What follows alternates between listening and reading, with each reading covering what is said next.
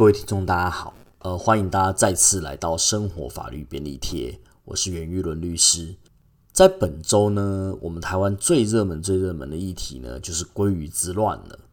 有些人想要吃这个某寿司店的免费寿司，就把自己的名字改成鲑鱼。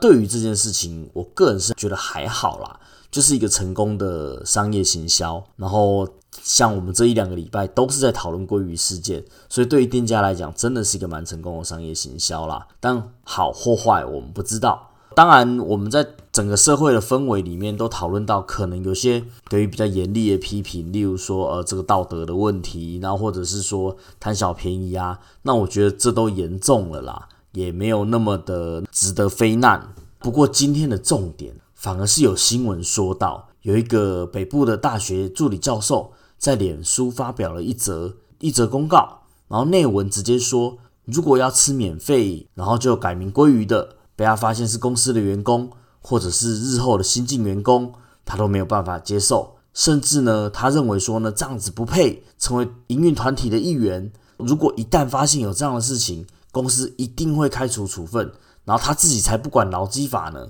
这位教授呢，也向他的学生说，如果班上同学有改名归于的，就请他自己自动离开教室，绝对会死当。我认为呢，反而这件事情应该是比较值得被讨论的。怎么说呢？因为其实说出这样的话，代表雇主的守法意识根本就是不够的，因为他自己都知道，说我才不管劳基法怎么规定呢。那代表说他自己都知道违法了。还是做了违法的事情，这反而呢是更值得非难的一个一个想法。那我们就来谈一下，一个尊重法治的老板应该要了解到的法律概念。当然呢，劳工也要多多注意自己自身的权利。我们说到呢，在劳基法上面，老板要请员工离职，只有两种状况。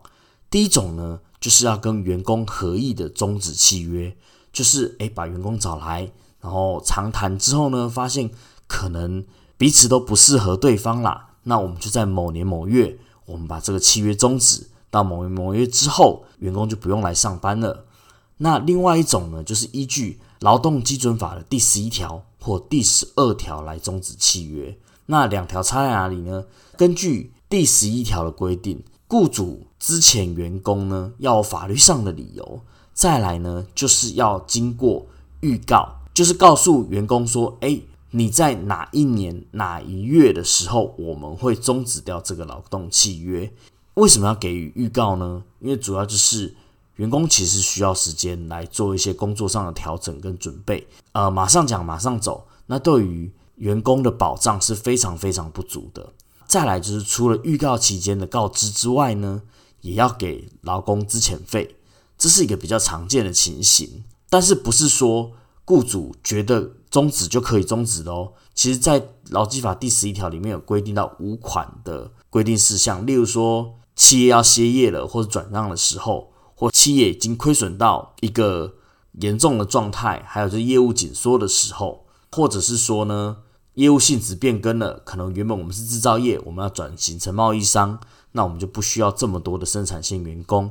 确实要减少劳工，而且也没有适当的工作可以安置的时候呢，才能够终止劳动契约。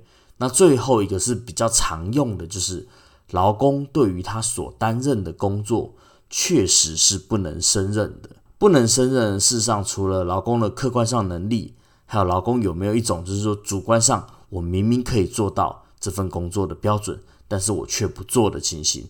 如果有这样的情形的话，我们也可以。用这一款劳工对于所担任的工作却不能胜任来终止劳动契约，但是先做个小结论是说，使用这一款的终止契约的方式都必须给予资遣费，这是要特别注意的。另外第十二条的规定是说，劳工如果有一些状况的时候，雇主可以不告知，雇主可以不需要预告，然后就终止劳动契约，但是这个情形都非常的严重。所以在这条上面，劳基法第十二条，我们称为惩罚性的终止契约。那例如说，在订定劳动契约的时候，就是任职的时候呢，可能对自己的过去的经验、特殊的技能有一些隐瞒或者是虚构，导致说雇主请了虚构经历的员工的时候，造成雇主因为没有办法真正执行这项业务而有损害。那或者是说有对雇主啊，或者是其他工作的劳工有施以暴行或是重大侮辱，或者是说连续的旷职三日或一个月旷职六日的话，这也都是一个雇主可以不经预告就终止契约。但是我们听起来这都非常的严重。所以通常在实务上面不太有员工是这样的情形被解雇啦，都还是要回到就是刚刚所说的十一条的部分。那依据十二条的规定呢，可以不经预告终止契约，那就代表说讲了马上就可以走。这个用十二条话，还有可能一种情形是劳工也是领不到资遣费的，所以这对劳工的伤害非常的大。大部分的雇主目前也都不会使用这样的一个。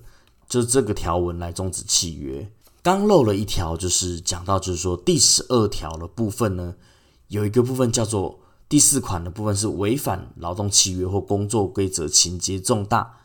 那什么叫做违反劳动契约或工作规则，情节重大呢？首先呢，你必须要定一个工作规则，或者是你有一个呃明文化的劳动契约，去约定说我们这份工作到底什么东西是不可以做的。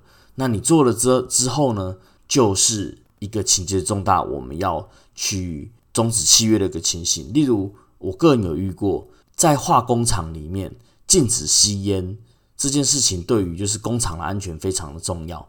所以，我们服过的企业，因为有劳工在厂区内抽烟，因为这会造成就是厂区的一个危险，因为化工厂会有机溶剂挥发之后，可能会产生爆炸。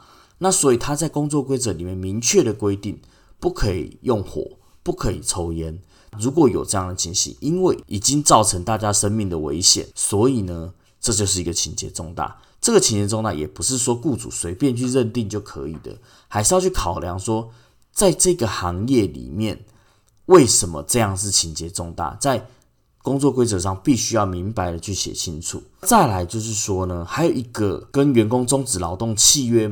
一个条件是法条看不出来的，在实务上我们称为解雇的最后手段性。如果劳工对于工作确实不能胜任的时候，把这位劳工解雇，一定是最后最后的手段。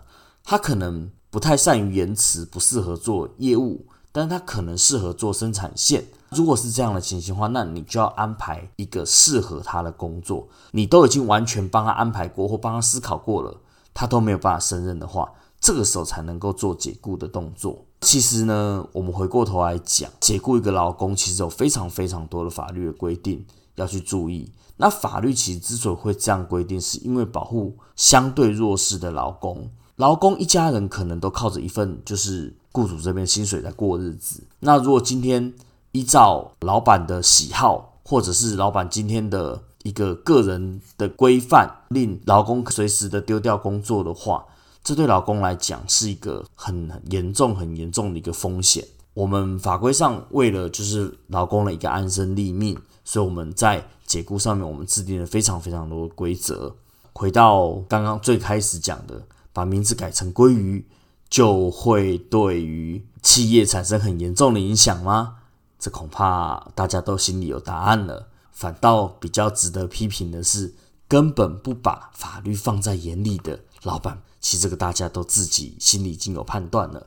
那终止劳动契约东西，因为可以讲实在太多了，是一个很深的议题。如果大家有兴趣的话，也可以报名我们三月二十七号下午的课程，办在台北。那粉砖上有报名链接，请大家可以有空拨空来听听看，谢谢。